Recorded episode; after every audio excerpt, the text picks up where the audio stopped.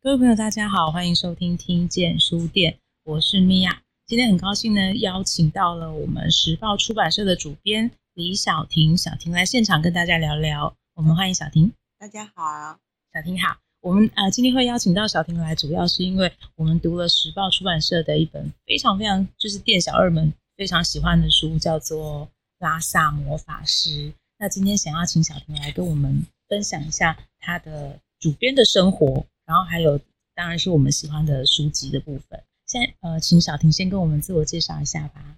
呃，我是时报出版人本线的主编，这样。那这本呃，应该是说马特莱斯特的《奇幻旅程》这上下两本书是呃我选书，然后也非常开心，就是呃能够收到邀请，然后来跟大家一起分享这样。那呃，就是呃，身为一个主编，呃，有什么想要了解的部分呢？我很想了解主编的日常生活到底是怎么样过的、哎，就是是是，那其实呃，编辑是一个很稳定的工作，就是整理书稿啊，或者是一些编务相关的工作，其实都是最稳定的。那其实通常在忙碌的时候，是跟沟通或者是内部的会议跟外部的会议有关，嗯或者是说像这样子，我们来介绍一些书的一些通告这样。嗯那通常呃，处理这些事情一整天就过去了。那原本最想要做的最基本的工作，通常都是当然下班之后才开始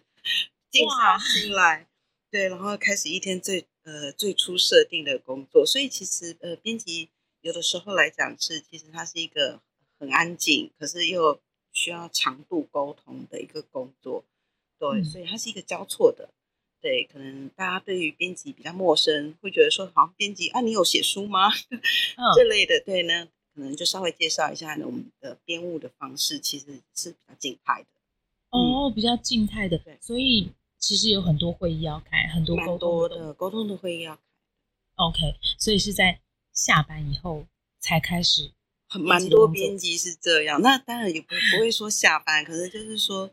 呃，会需要就是隔离一段时间，比如说可能两三个小时，就是嗯可能呃先不收发 email 或者是不看简讯，那至少保保留一个上班的时间是比较完整的，能够比较专心哦了的处解。理编务这样子。对，嗯所以它是一个就是呃能能动能静的工作。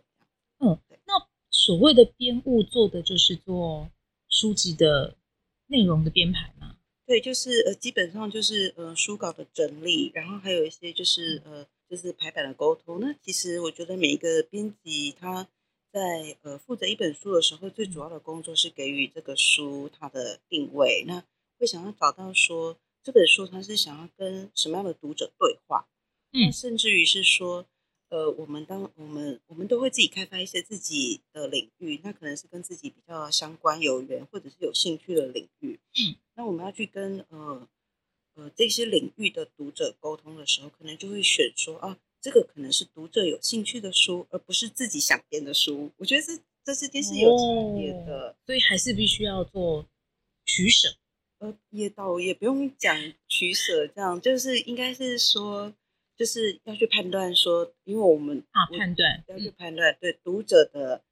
你要想你要想跟谁对话，嗯然后这本书是读者想要的嘛，所以嗯我们的出发点是以读者为优先，对，而不是自己的喜好。对，嗯感觉上跟书店的经营有一点接近。哦，真的吗？那你可以分享一下吗？对啊，一开始你在做一间书店的时候，就会很想要做自己喜欢的书。我只想做自己喜欢的书。哦是是对，那哎，可能有其他同事想要喜欢的书啊，或者是其他同事的专长啊，然后或者是他们的专业领域啊，他就会想要进这样子类型的书进来。我就觉得，嗯，同事跟同事之间这样很好啊。我们就是是是变成就是创造自己喜欢的，有一点像喜欢的突出阅读空间的感觉。是是是，但是不同的读者进来，他有不同的喜好，他有不同的需求。那到最后，我们就会发现，哎，好像你要推广阅读这件事情，满足读者的需求是很重要的一件事。嗯嗯嗯对嗯那呃，你们可以怎么观察呢？就是嗯读者的喜好，就跟你们，嗯、这个我们占了很大的优势。啊 怎么？那我要跟你们请益你就是厚着脸皮去跟读者搭讪就对了。哦，主动主动，对而且是一个交流啦，对，是交了解流想。法这样子。对像我上个礼拜同一天卖出了《为什么你该写一本书》就是也是时报嗯时报出版的书，而且这呃两位读者就是前后进来的。嗯，第一位读者我就跟他搭讪啦，我就问他说：“哎、你为什么会买这本书？因为这本书我订进来，其实我是想要自己看的。”那他就跟我说，他其实很想要，很想要自己写一本书，可是写到中间，他尝试过一百天写一百篇文章的计划，可是写到中间的时候啊，哎、哦他有他有完成那一百篇，可是写到最后，他还是没有办法把那些一百篇整理成一整理成一本书的是对对，就是自己没有方向，后来他就放弃了，但是他那个念头还是在。嗯嗯那当然就是第一个第一个读者买了这本书，他我跟他搭讪了嘛。那第二个读者进来，我就觉得哇天哪，真是太巧了，我一定要跟你搭讪。 你被认可了，你的选书取向被认可了，对，重点是他把最后就是我架上了两本嘛，他把我想要读的那本也买走了，我你当然 那你怎么办？我当然是在订啊。 所以我刚刚又下了一单，就是要跟时报订书的单是是是，啊，原来如此，所以您也会想要进行文字的创作，哎，有一点不好意思，其实都是有想过啦。嗯，对是是是，对，那但是那两位读者啊，我就很技巧性的留下了他们的联络资讯。嗯，我想说下一下一回可能我们可以办个呃如何出一本书的读书会啊，哦或者是是分是享，是他就可以进来跟我们一起，或者是从这个这个呃搭讪的过程之中，我们就可以变成一个嗯固定的读书会，或者是出书的，就是呃我们可可能可以从小的小志啊，还是就是嗯有一些有一些天马行空的想象啦，所以我们就可以直接跟读者接触，是是然后直是直接分享，直接延伸计划。像我像我们出书出版，其实很少直接面对到读者，所以我们能够听到读者的呃想法回馈，是对我们来讲是非常重要。所以独立书店应该扮演了一个非常重要的角色，就是直接跟读者去面对面沟通的。因为现在都大家很多都是网络书店对去下单这样，所以啊、原来如此，我们就是要很强的搭讪能力，佩服佩服。 太好了。 所以最强的搭讪能力就是你搭讪完之后还可以留下对手对方的资料。也可以加赖的，没错，欢迎大家在建书店的脸书留下你对建书店的看法，还有你喜欢读的书，我们都会回复哦。直接直接来让我们搭讪这样。好啊啦，对不起，我扯远喽，小 婷。我想要问一下，就是你刚刚讲到你呃可能不不会自己进行文字创作嘛？呃，不一我定会。我我这边有自己在进行一些文字的创作，但我觉得比较像是整理，因为嗯我大概七年前的时候也有去过一次四国片路徒步的旅行，啊，对，那那个是也是四十几天的一个旅程，那很心得其实是呃需要慢慢的沉淀，嗯对，那因为有一些呃想法其实不是很容易理清楚，所以后来我就试着用文字的创作。嗯那完全的不是把这些历程写下来，然后我是开了很多不同的背景这样，嗯然后把自己整理好，然后慢慢的整理自己之后，才来去思考这些嗯片路的心得。所以反而是因为呃想要了解片路的心得，为了更加了解自己，所以才进行文字的创作。那那个文字的创作哦跟 四国片路一点关系都没有， 但是我觉得这是一个很好的跟自己沟通的方式。嗯嗯那我们出版了这些书，其实也是一个沟通的一个呃一个方式，因为我们有的时候在以为我们看一本书是在看故事，或者是看作者想要跟你了解的知识，但其实透过这些知识或者是故事，嗯，然后呃反过来更加了解自己，这样。所以我今天呃带来的书或者是介绍的书，可能都有类似这样的倾向，就是了解自己，呃让读者更了解自己。呃不有不同的方，可以透过不同的方式，嗯，就是都是很多元的。了解，嗯，那小婷，呃，我们在自自我介绍的这个部分，我还我也想要问一下，目前你最喜欢的一本书跟影响你最多的作者，嗯嗯，那呃，我非常的喜欢就是呃勒圭恩，呃苏拉勒圭恩的《地海》，它是一一整个系列的，它是奇幻小说。对，对，那我觉很得大一部，蛮大一部，而且它也有其他单篇的、嗯单篇的、短篇的对作品这样。那我非常喜欢它的呃背景的设定，因为呃它具有奇幻小说的本质，嗯本身就很迷人。但是我觉得它呃人物的设定，比如说像地海的主角就是一个非常有天赋的巫师，是对，但他最终所要克服的对象不是别人，是他自己。嗯，对，我觉得这件事情他的探索，然后还有他遇到了一些就是呃命题的设定，然后最终指向的都不会是别人。但我觉得这个过程是很值得，对嗯对对。所以就介绍给大家，这是我自己比较私心喜欢的作者以及作品。了解。小婷是怎么成为一个主编的呢？嗯，就像我刚才提到说，呃，每一个编辑他都会有个机缘，就是跟自己相呼应的类型的书去相遇，这样。是所以在辨别自己拓展的领域里面，然后就是我们会去思考读者需要什么。那我觉得能够开始思考读者需要什么，然后我们经过一些选书的训练，那有些是综合类型的嘛，像我是呃，像是轻人文或者是轻科普或者是身心灵方面的，是，那我是属于比较综合性的。那有一些主编他是比较专门的，比如说像文学，嗯，他就做小说跟散，嗯，对。那还有一些是就是漫画类型的，对。那他们就会在自己有兴趣或有缘的领域里面，嗯慢慢的培养出与读者对话的一些自己的逻辑观、世界观。那我觉得这是一个主编的特质。我觉得蛮有趣的耶。就是作者用书籍跟读者对话，但是主编也用自己选的书籍跟读者对话。我们就是一个沟通的桥梁，感觉上书店也是用自己的选书来跟读者对话。对对对，所以其实我们的触角是会打开的，而不是就是好像停留在单一个点。我们是在一个不同的脉络里面的其中一环。嗯，这个对我来讲非常非常有共鸣， 有一点难度，但是共鸣很深。简单的介绍编辑最忙碌的一天，小婷会觉得是哦，就是像有点像刚才提到的，就是我我们什么时候静下心来做我们觉得是最初设定的工作，那其实真的是由不同的外物，嗯以及编务，嗯，构成的。对，那我觉得最忙碌，其实其实我觉得应该是说，呃，编辑他其实呃，应该是说，不论什么样的工作，我觉得忙碌或不忙碌，我觉得都是可以自己设定的。但是我觉得他的那个呃忙碌，或者是说他工作的节奏，我觉得能够掌握。我觉得就算再忙也没有关系，就是我很忙，但是那个节奏是我可以掌握的。好像是那耶，这样好就像可在做以创作喽一。样。对对对。啊所以，如果是在我们不能掌控的时候，就算事情没有很多，那我们也会觉得很烦躁。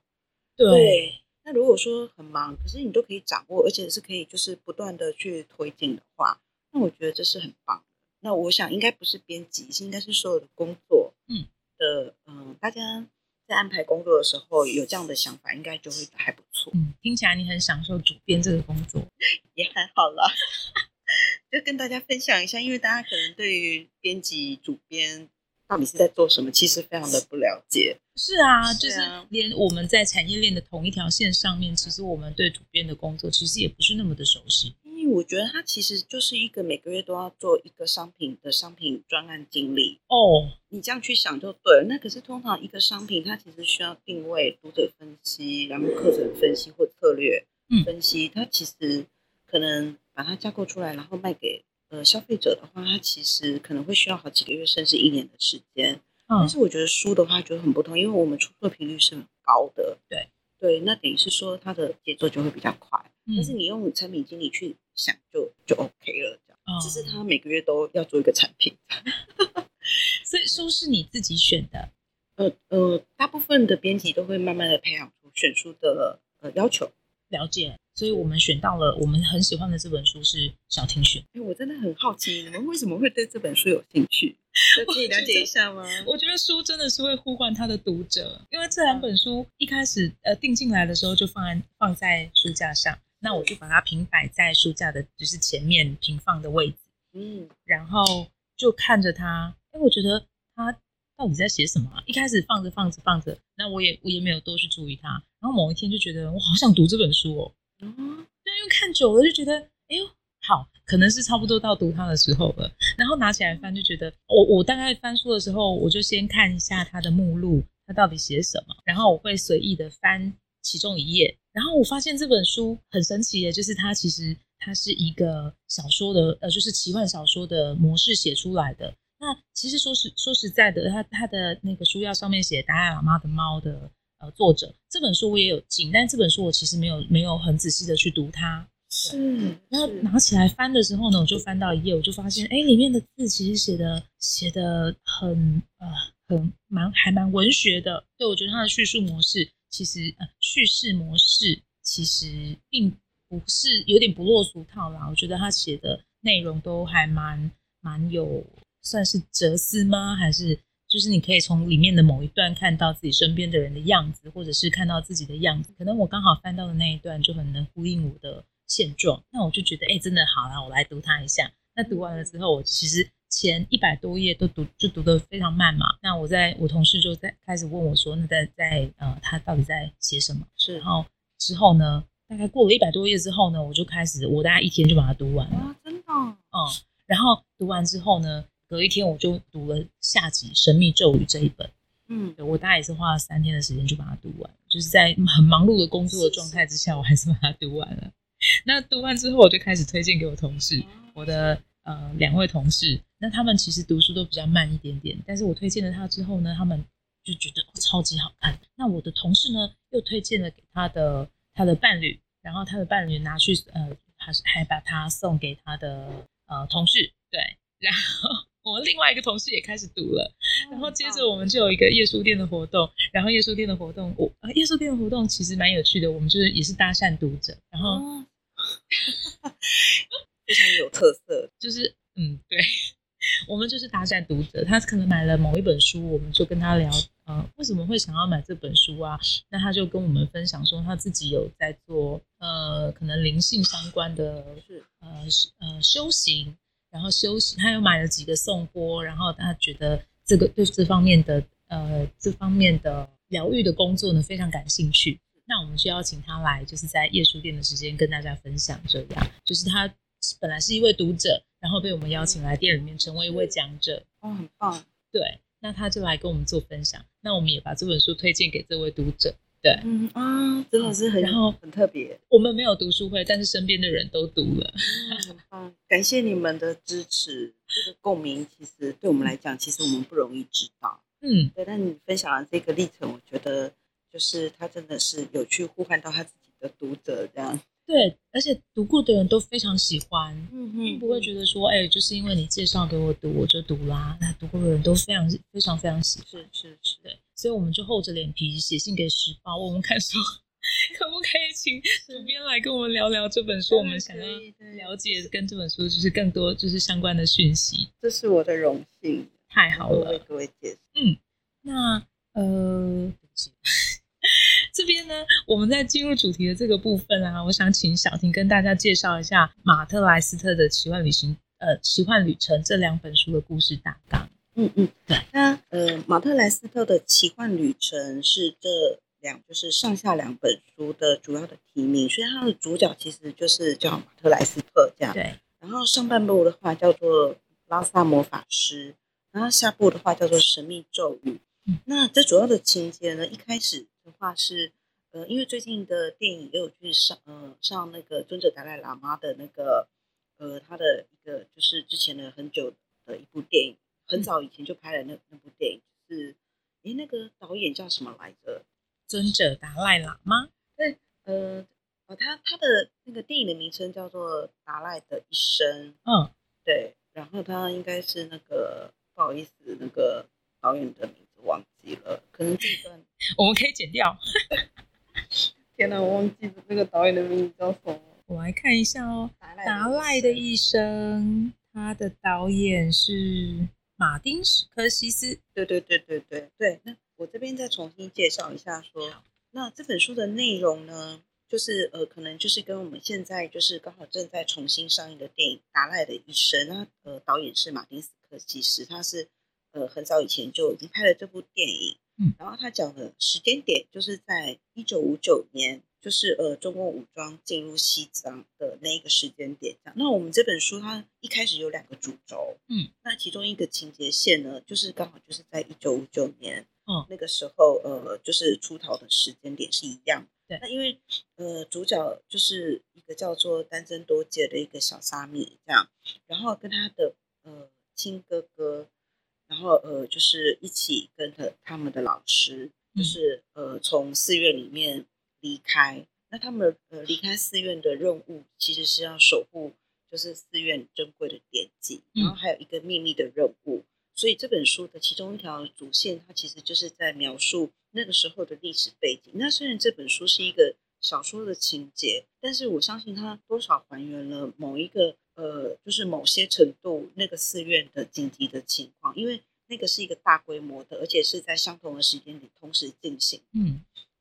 然后，而且其实也真的确实是有很多的点滴被保保留下来。对所以它中中间的某一个情节线，就是在描描述他们从呃寺院里面很紧张的离开，然后保护典籍，以及呃担任一个秘密的，就是寻求一个秘密的呃任务，就是解开莲师的访。对对，对那呃这个故事是一个主线，那另外一个主线呢是呃时间点又不一样、哦，它是在二零零七年一个就是呃马特莱斯特，他其实是一个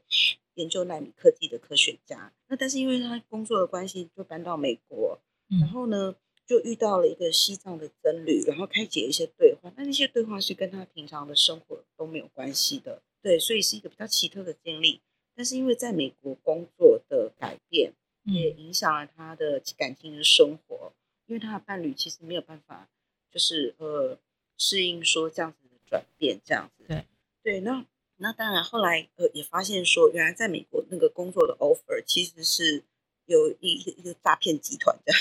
就是变相要骗取纳米科技的一个骗局。嗯，对，有点想要去抢夺他的技术的对专利权这样子。所以第一次就在这两个线的交错之下，然后最后就汇合了。那最后的情节就停留在就是单身多杰他最后的命运，对，嗯然后以及马特他呃成功保障了他的技术专利权。这样，那但是呃，我这边的话情节可能也不用讲太多，但是它其实就是一个交嗯回这样子。对，那看似不同的两条线，那呃，如果说你要剧透的话也可以这样。不会不会，我觉得这样就很足够。对对对对对，嗯那嗯对，所以这是上半部这样。那呃，下半部的话，其实呃呃，因为上半部它其实就已经有很丰富的历史情节，然后所以它在呃做成小说来阅读的话，其实是非常惊心动魄，而且嗯这个作者的文笔写的非常好，他不我会觉得去他文笔真的很好非哎，常好，对嗯对对，所以我们在读的时候，有的时候很感人，因为他也不需要用华丽的词藻，对他只要好好的把故事讲出来，其实呃，在那样的情况之下，我们很多时候是都会有感动的，对，对，所以这样的情况之下，我觉得第一册在历史背景上面的话，我们就已经很能够融入他的整个小说的世界这样子。嗯那第二部的话呢，其实是就开始在讲说，那马特他呃，因为已经拿到了连诗的那个呃呃，就是呃，就是为了保，就是为了保护那个那个连诗的宝这藏，样嗯然后反而就是，这就是为什么我会在那个书腰的文案上面写说，就是打堪比达文西密码这样。因嗯为它其实下部它有很多的，就是呃，就是夺宝的情节，对，然后他可能从又就是为了夺宝或者是逃难，他嗯可能是被追踪的人，然后有一个消失的钥匙的佛像，然嗯后还有就是呃神秘的一些宝藏到底嗯在哪里？这样，我觉然得后这一部分很精彩，就是在信任与不信任之间各种拉扯对，。因为你不会知道，你没无法判断谁是你的队友，你的你的盟友是谁，对，嗯那你会心生怀疑，可是后来才发现说， 那个原先要帮助你以为是坏人的那个人，原来是你的朋友的。 没错，我是后来看出来觉得很惭愧，这样子。对，对就是在呃，在最初的那个信仰的部分，信仰够不够坚定这件事情，对嗯，因为信你任够不够其实坚你已定这经件得事，你已经得到线索了，对但是你无法信任这个线索对你是好的。那这这本书我觉得很有趣，但就是你你你有抓到这个点，我觉得很棒，这样。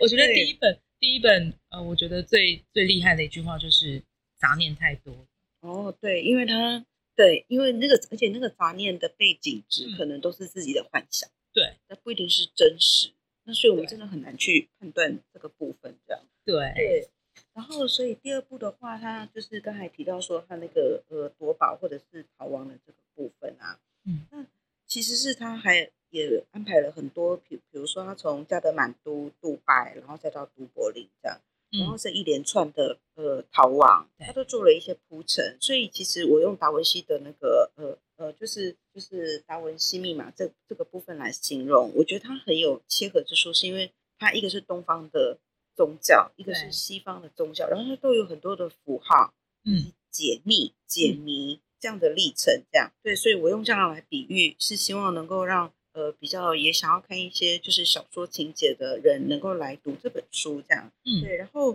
这里面还有个剧情，就是说其实它还有另外一项科学研究，然后也能够呼应到说哦，原来就是我们这些呃珍贵的一些藏传呃就是佛教的一些呃珍贵的一些咒语或传承，嗯，它其实可以跟科学相呼应。所是，以对，所以第二部的话，它除了就是呃逃亡夺宝比较经刺激的情节之外，它还去呃花了一些篇幅来叙述，就是呃现代的科学以及我们觉得好像是古老或者是好像有有点陈旧的宗教，嗯它其实是它的相呼应的地方是可以相互共同的。对，那这本书的重点就是最后应该大概就是一个像这样子的一个平衡。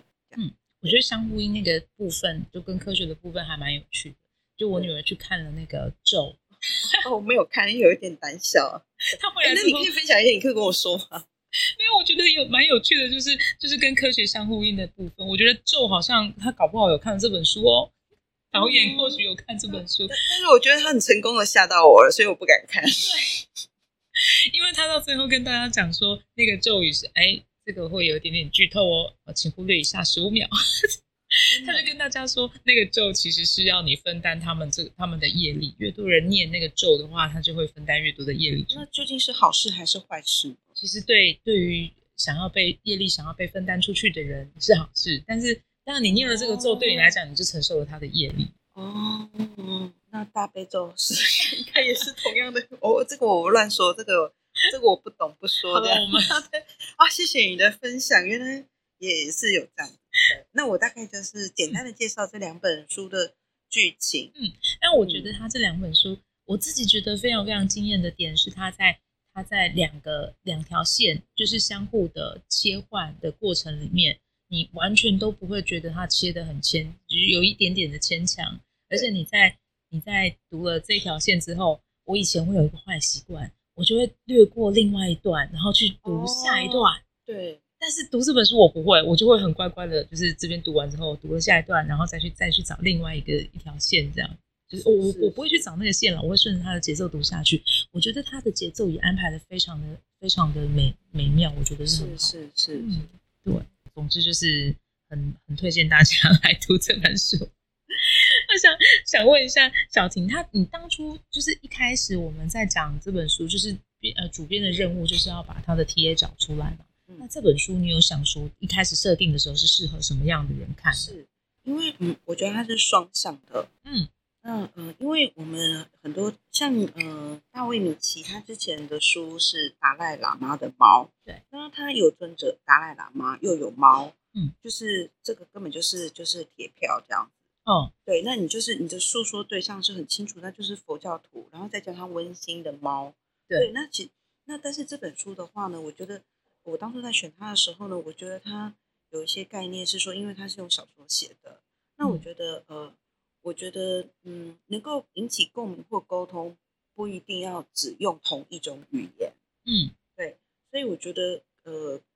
佛教徒或非佛教徒那个都不是我要去区分的。对，对我觉得，那我觉得这一本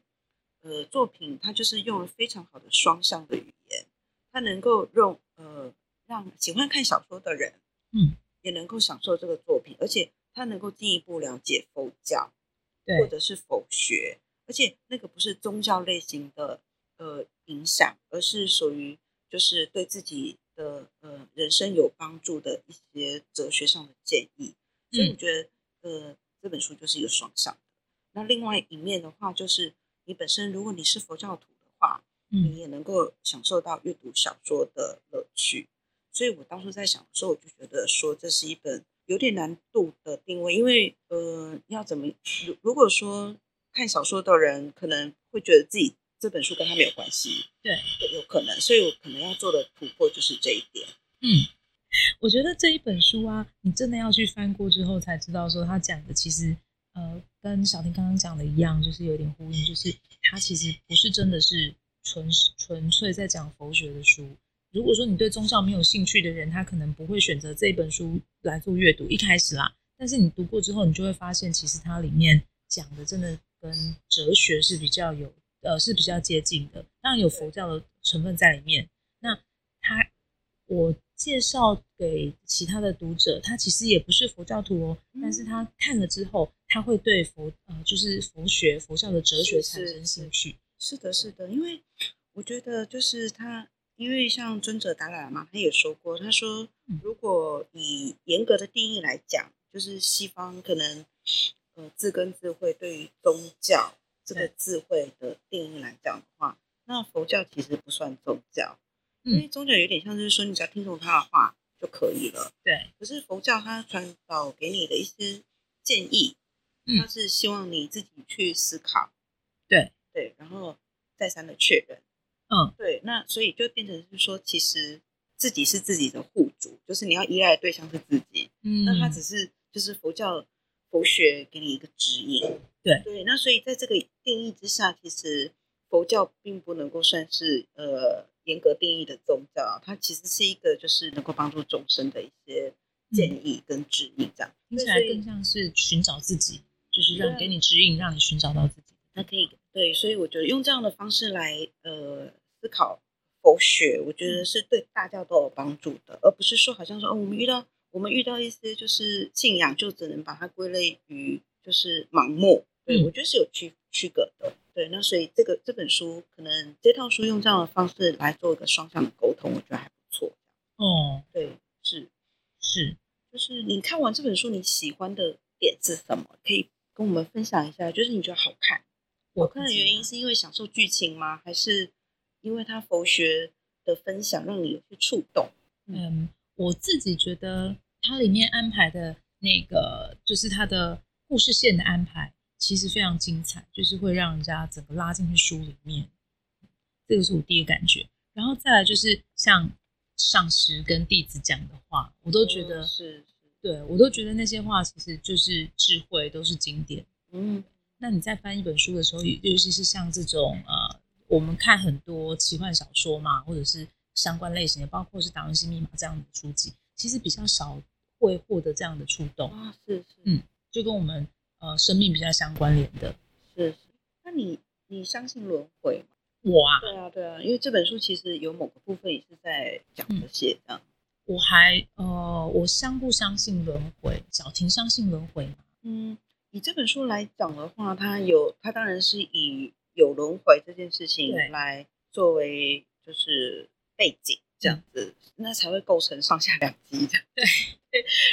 所以那以佛学来讲的话，当然就是确实是有这样。对，那我个人的话呢，可能哦，对对，我我想要分享一个嗯观点，它可能不一定是跟轮回这个这两个字有关，对，对，可是我觉得有的时候我们看不透一个事情的起承转合。对，对，那呃，比如说可能最近可能举例可能不是很顺，对好，那可能前面有一些加减乘除，那你可以，可是得到的是不等式。有时候啊，我可能付出这么多，或者是啊、感情好爱一个人，然后付出这么多，可是最后被抛弃哈、呃，那个都是一个不等式。对对，那我觉得轮回这件事情，可能就在帮助我们看说，其实我们现在能够看到的方程式是前面只有局部而已，嗯那前面可能是有很多不同的方程式在运作，而且已经运作了很久了。嗯，那只是它目前才产生到现在的效果，可是其实它是等式，嗯，只只是我们没有看到前面，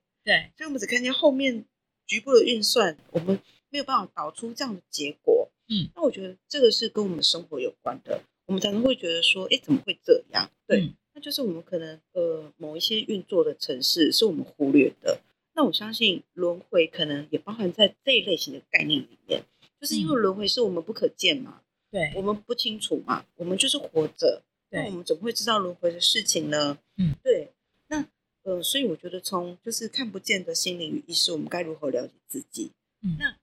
这样的情况之下，我觉得姑且先不论相不相信轮回，那这一个无法了解就是运作方程式的这件事情，就能够让我们提起心力去想一下我们平常忽略的部分。嗯对，那些线索其实都藏在那里。嗯对对对，所以我我想我想用这样的方式来嗯，解读轮回的这个概念。了解。对对，我个人是相信轮回的啦啊，我是相是信佛教所所转述的轮回这件事情，因为它是啊、呃书里面有讲到，就是因为业力嘛，对啊对对，各种业不业同的力业力的是拉是扯。它业力，我们大家听到业都会觉得是不好的，可是有善的业，也有恶的业，对就是各种不同呃各种不同业力的拉扯，它对会产生，就会让让产呃轮回产生。那我曾经有有人问过我呃一个问题，就是呃如果今天是你生命的最后一天，你可以让你许一个愿望的话，你想要许什么愿望？嗯很多人都会就是接收到这样子的问题嘛。那我就想了很多啊，就是我已经要我已经要离开了，所以我要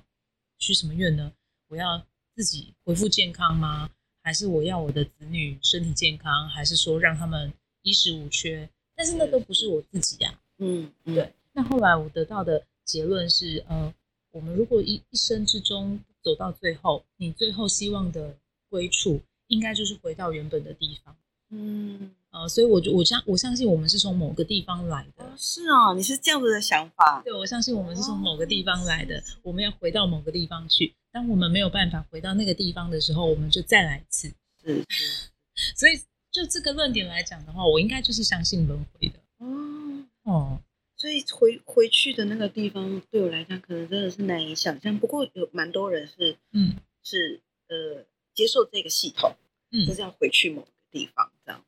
嗯，好像越来越多，就是每一个人想要对回去的地方可能不一样，但是我们最终都是要回去回归到某一个嗯某一个状态、某一个地方。对，好像东方西方不同的脉络里面，其实都有慢慢的讨论到这个类似的主题。嗯，我觉得这本书里面对这个方面的琢磨好像也蛮好像也蛮深的，这方面的就是比较深度的地方，嗯嗯就是要让大家体会的部分。是，那可可能是比较关于就是这就是心灵上面的一些讨论啦。对，嗯如如果先不就佛学或者是小说来讲的话，它其实可以触动到蛮多心灵上面的一些状态，这样。嗯对，所以就是我想要分享其中的一段情节，也就是比较触动我的部分，就是因为他们呃，第一部拉萨摩法师他呃，就是在离开寺院的时候，就是遭遭到士兵中国士兵的非常残暴的对待，这样。嗯然后其实丹增多姐她这个小沙弥的心里是有恨，嗯，是有恨，嗯，而且她可能一开始没有注意到她自己恨，然嗯后她后来才慢慢的知道说，哦，原来我她是心里是有恨的，而且她都是用不同的方法去诉说，可是后来她才发现，哦，原来其实就是不高兴。我觉得这里面藏了很多细节。因为我其实跟我们人一样，我们其实明明就不高兴，可是我们的大脑还会骗我们自己的心。，对，我们的心其实本原本就不乐意，嗯但是他还会当下扭曲很多事情，对不对？对他当下可能也没有觉得说我这个就是恨，对，他没有听懂他，他没有他的大脑没有读懂他自己的心，嗯所以他就是在外围绕了很多这样。然后最后他终于发现了说这样子一个情况之后，他就问了那个私人歌戏就是的导师，对，他就说为什么他们要恨我？就是他讲的就是中国士兵或者嗯是中共当局、嗯为什么要恨西藏人这件事情这样。然后呢，他就问了他老师这个问题啊。然后既然我们我们僧侣佛教徒所追求的是帮助众生离苦得乐，从就是解脱痛苦这样。嗯，但是这里面也包含了中国人吗？ 我我看到这一段的时候，我真我真心觉得说这个问题真的好，我们我们就是无法克服这些嗯这些对我们不好的人的，就是把他当做一般的众生。对，嗯那这个就是一个很矛盾、很吊诡的地方啊，对，真的太难了啦。因为他们也是众生，啊，对，但这真的很困难。对，嗯然后就，然后他就觉得他的老师会跟他们说，就是他们很无知，或者是讲一些呃领导人毛泽东的坏话这这一类的这样。嗯不过呢，他的导师就跟他说，我们应该要替所有的士兵感到遗憾。嗯他就说，呃，这些士兵加注在我们身上的苦难，只会让我们在此生感到痛苦而已。嗯对，但是他们加注在他们自己身上的苦难，就会延续延续好几世。嗯，对，所以我觉得这个部分当然还是奠基在佛学里面所谓的轮回或业力这样的一个脉络上嘛。对，那但是呃，我觉得从这个角度去理解我们。不乐意受到的痛苦，或者是加诸痛苦给我们的这些人，我们很难平心静气的去对待他们的时候呢，其实我们用这样的角度去想，嗯对，就是而不是说我只是一个受害者的角度，嗯那这些业力或者方程式的产生，它一定会有所谓的反悔。 嗯，那用这样的角度去想的话，其实我们我们不用我们不用报复， 不对，是报应该复应该是不需要报，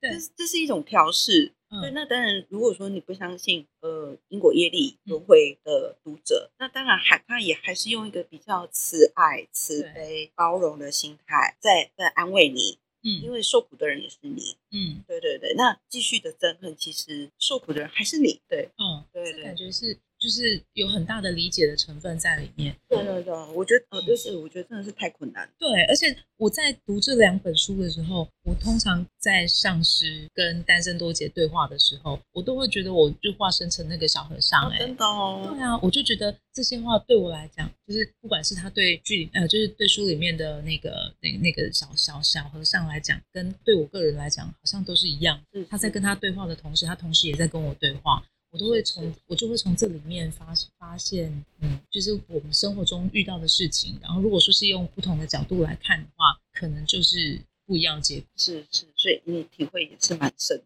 这样。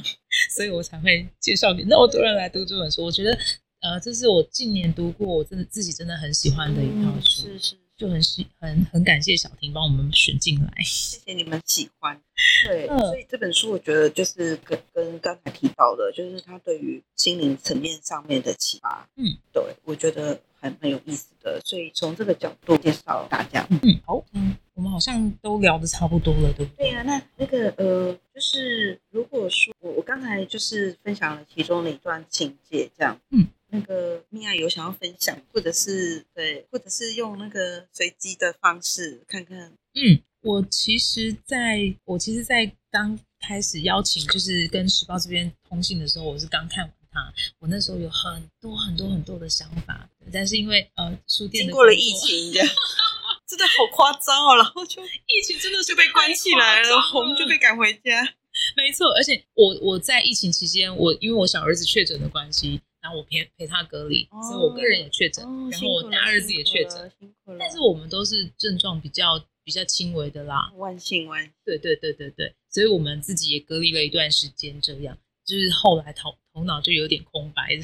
那还是是说就是哎、我们我们来玩一下书带我们到哪里好了？好啊好，对这个是其他的来宾也有玩过的游戏嘛，传统其实是我们店小二们在玩的游戏， 是是，我好荣幸能够参加这个活动。我觉得这个实在实在是蛮有趣的。我在推荐他们读书的时候呢，我们都会先翻一页看看自己喜不喜欢嗯自己翻到的那一页，是那或者是说，我们来闻闻看书带我们到哪里，就是有一些呃，可能有一些问题产生的时候，我们就去找一本书来看，然后看书带我们到哪里。那可能就是翻到其中一页，然后我自己就不管它到底会翻到哪一页。那我翻到那一页之后呢，我找一段把它念出，然后我们再来互相讨论这一段到底对我们这一个时间，呃，就是对我们现在面对的这件事情的意义是什么？哦，是是，有点像占卜或神谕那种感觉，有一点，但是我们就是闹着玩啦。但是其实玩的玩的过程之中就觉得，哎、超有趣的。其实常常都能翻到你真的很喜欢的那一页。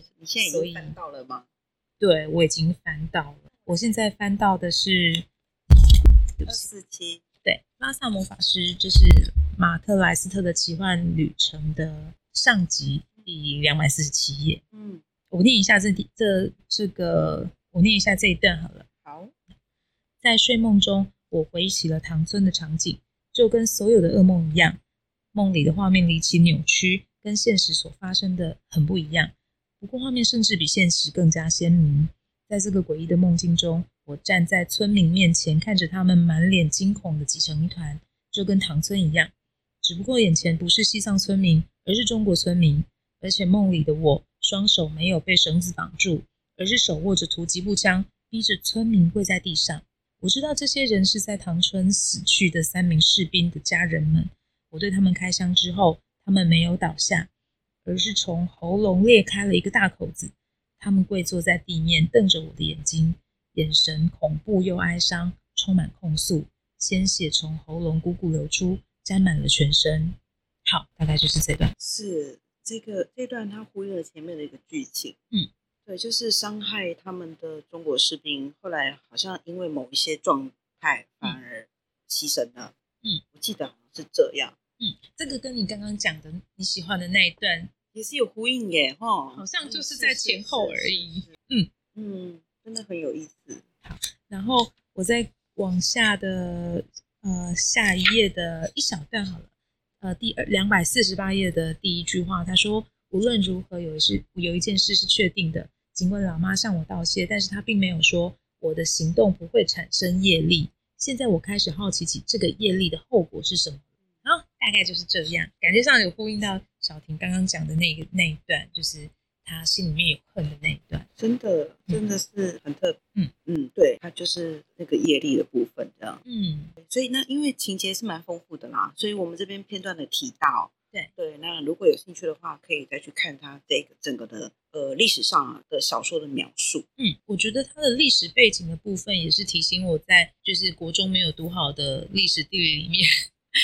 应该还好，那个确定确定历史课本上有写吗？应该是没 有，应对，我觉得是没有。应该但是是没有后来我们才发现哦，原来有这件事。对，我觉得小说它它的力量就是这样对，因为它里面提到了这个点，就让我在那段时间里面呢，我就再去查那一段时间真正发是生是的事是情。是，对，所以我相信它的内容，它啊，它在呃，这个有点会破梗，那我就先不提好了。哦，就是那我你们可以在之后偷偷跟我说。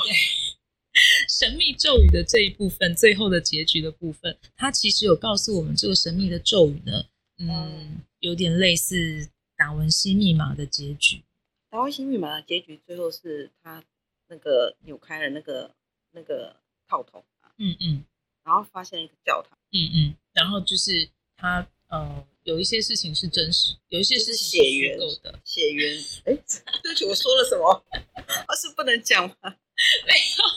我怕我怕说了之后，有些人会很在意说啊，我们把结局说出来哦，了没。有没有，那我们就 先点到为止就好。但是真的很好看，真的非常推荐大家来看这两本书。还是你要你要来呃，不管在哪里买书啦，你可以来跟我们留言啊，我们可以我们可以在书店里面开读书会哦。 嗯嗯，好啊好啊，可以给大家分享一下，或者是一直不断的抽签朗读也可以。我们瞎闹瞎玩的。对，这个游戏非常有趣。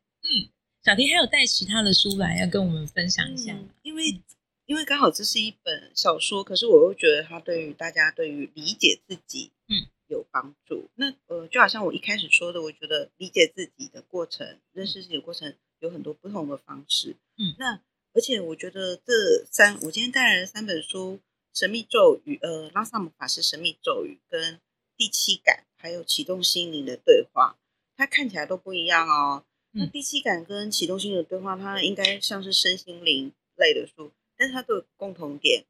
他们都有提到医学。那是，因为像《神秘咒语》跟《拉萨姆法师》，它的背景其实是药师佛的咒语，对量子力学。对对，然后所以它其实是有个医学的背景在里面这样。嗯然后也有科学的背景科在学里面。对，那所以我这边嗯、呃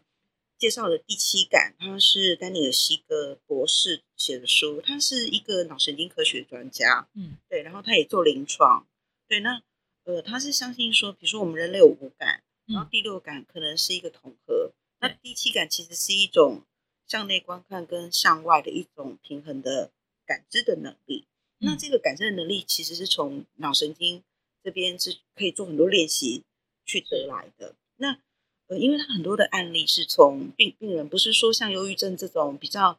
呃，就是他遇到的变化都是更棘手，比如说车祸，然后大脑损伤。那有一个妈妈，她就是因为车祸大脑的区域损伤，她变得没有办法付出情感，嗯所以她的小孩小女孩会觉得说她失去妈妈，她妈妈一样是可以就是正常生活，但是嗯她没有办法表达她对她女儿的爱。所以后来丹尼尔西格博士用第七感这样的训练的方法，把他的感知能力训练起来的。那等于是说，大脑这件事情，大脑的回路其实是可以透过训练重新回复的，是嗯大脑的神经是可以改变的，是可以重塑的。那这件事情对呃对人们来讲，其实是非常有帮助的。对，是嗯所以说，呃，它有点类似脑部的附件，神经元的附件的概念。对它对，所以说我们练习一件事情，它一定是它是可以被练习的。嗯，他所以设计了很多的练习的方法，这样。嗯所以，呃，当我所以我们介绍的这些书，其实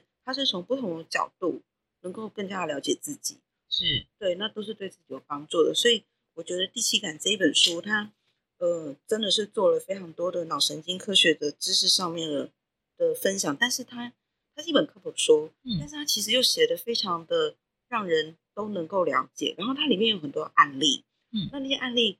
呃，你看完之后，你就会觉得说，哦，如如果就是我们，呃，我们多加的关注自己，真的能够让我们提升我们生活上的品质。嗯那这些都不是说，比如说我们的、哦、我们要怎么探知自己的心灵，好像都是一个呃很虚无缥缈的状态。对可是我觉得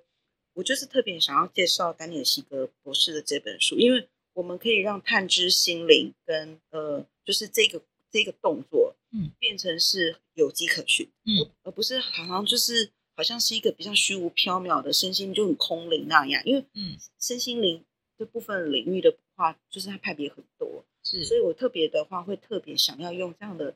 可以探讨、可以诉说嗯的方式。它是身跟心结合的，不是只说心或者是只说对灵对对，这这是我特别想要跟大家分享的。对，嗯所以刚好都是从医学或者是相关的科学，然后来带给大家补充。嗯对，所以我觉得《第七感》这本书，而且是这这个也是我在时报我来时报做的第一本书。哎， 那这个本是改版，嗯对，改版。那但是就是之前，呃，我真的很荣幸能够做到他这一本书，这样，而且真的是我到现在看都还是觉得非常棒。然后，而且它里面有很多的小练习，是就是你不用说好像一定要去看医生嗯或者是什么的，对它本身的这些练习呢，你就可以每天做，然后对就可以帮助到自己，而且都是有迹可循的，有嗯科学根据的。嗯，对，我觉得很棒，所以就推荐给大家丹尼尔·席格博士的《第七感》，它的英文叫做《My Sight》。好，第七感买起来，好，来买起来读起来，是，然后呃，再介绍一本书，也是跟身心灵有关的，嗯就是《启动心灵的对话》，它的作者是冈田尊司。那其实呃，他有很多的书都很受欢迎，像妈妈这种病，或呃母亲这种病，或父亲这种病，对对，它其实都是畅销书。这样我这边卖很多，感谢，感谢财神爷， 是感谢钢铁财神爷的。对，然后但是我想要特别介绍就是《启动心灵的对话》这个书，因为其实他也是一个医师，对，对他也是临床医师。然后呢，他呃在帮助呃来求助的人的时候，他会需要一些引导的对话技巧。嗯然后呢，后来他会发现说，这些对话技巧不只是对于来求助的人有用，那你如果你学会了这个对话的技巧，你也可以帮助自己厘清问题，找出答案。嗯所以他把这些原本是在临床上面会用到的一些询问的技巧，把它整理成出来。那我这边分享一个很重要的一个技巧，因为我觉得这个重这个技巧实在太好用。嗯但是因为很，比如说我们遇到困难，我们去寻求协助，然后可能会说啊，那这这究竟是怎么发生的？嗯，大家会去想说它的源头，那问题的发生点，那究竟是怎么样？那我们要去改变那个状态，才有办法解决问题。嗯，对，那我们会花太多时间在这个迷宫里面，而且都常常问错问题。那刚呃钢铁中心他就介绍一个方法，你这些通通都不要问，这了你知道这个对你没有帮助。嗯，对。那比如说你去嗯孩子在学校被霸凌，那、你为什么会被霸凌？是不是你讲话很难听啊，或者是你常常臭脸？这个都没有用，嗯，对，因为那个那个那个来求助的人本身，他觉得他自己是受害者，那对，你嗯再怎么跟跟他分析，这是没有用的。所以他就说，好我们把问题全部都丢开来，我们就直接导入到结论，就是假设你这些问题都没有了，你想要的是什么？嗯你期待你在学校过什么样的健康的生活？嗯，那你就会描述一个愿景，嗯好那就是一个目标，对目标导向这样。那你要得到这个目标的话，你要做，你觉得你做了什么事情可以得到这个目标？然嗯后那个求助来求助的人，可能就会架构出他的步骤。对，然后嗯那你觉得，那你之前的作为，可能跟你现在提出来的方案有哪些是不符合的？你觉得你哪可以做到的是什么？你现在就可以做到的是什么？嗯所以它其实这一种建构法是可以帮助所有的人与自己的找出自己的问题。嗯，而且其实问题不一定重要， 就是你想要的目标是什么？那因为你现在可能会达有成对去达成，对，那这个问题这个方式真的可以帮助到很多的人。那尤其是我们在探讨身心灵领域的时候，我们真的会觉得我们就是要找出问题到底发生在哪里。其实后来发现，你可能可能常常问错问题，对，所以你都是在一个外围的迷宫里面绕。啊那所以这本我觉得介绍这本书给大家，就是先这样吧。那我们就是积极的往前。那当然，这不会是只有其中这一个对话而已，那还有别的其中那个对话是有很多。嗯，对，所以可以介绍给大家不同的。那就是尊呃冈田尊师医师的启动心灵的对话，启动心灵的对话。嗯对，那刚好这三本书都是有一个不同的，从不同的面向，嗯，来帮助到读者，可能更加的探索自己。探索自己真的还蛮重要的。刚小婷讲到的这个部分，我觉得也是一个非常实用、非常好用的技巧。是，嗯，谢谢小婷带来这么多精彩的书给我们，谢谢你们的邀请，让我有机会能够分享。希望以后还有更多机会可以邀请到小好啊婷来好啊跟我们做分享。嗯，好，谢谢大家。这是今天的听见书店，我们今天的对话对象是时报出版社的主编李小婷。谢谢小婷，谢谢大家，我们下次见，下次见，拜拜。拜拜。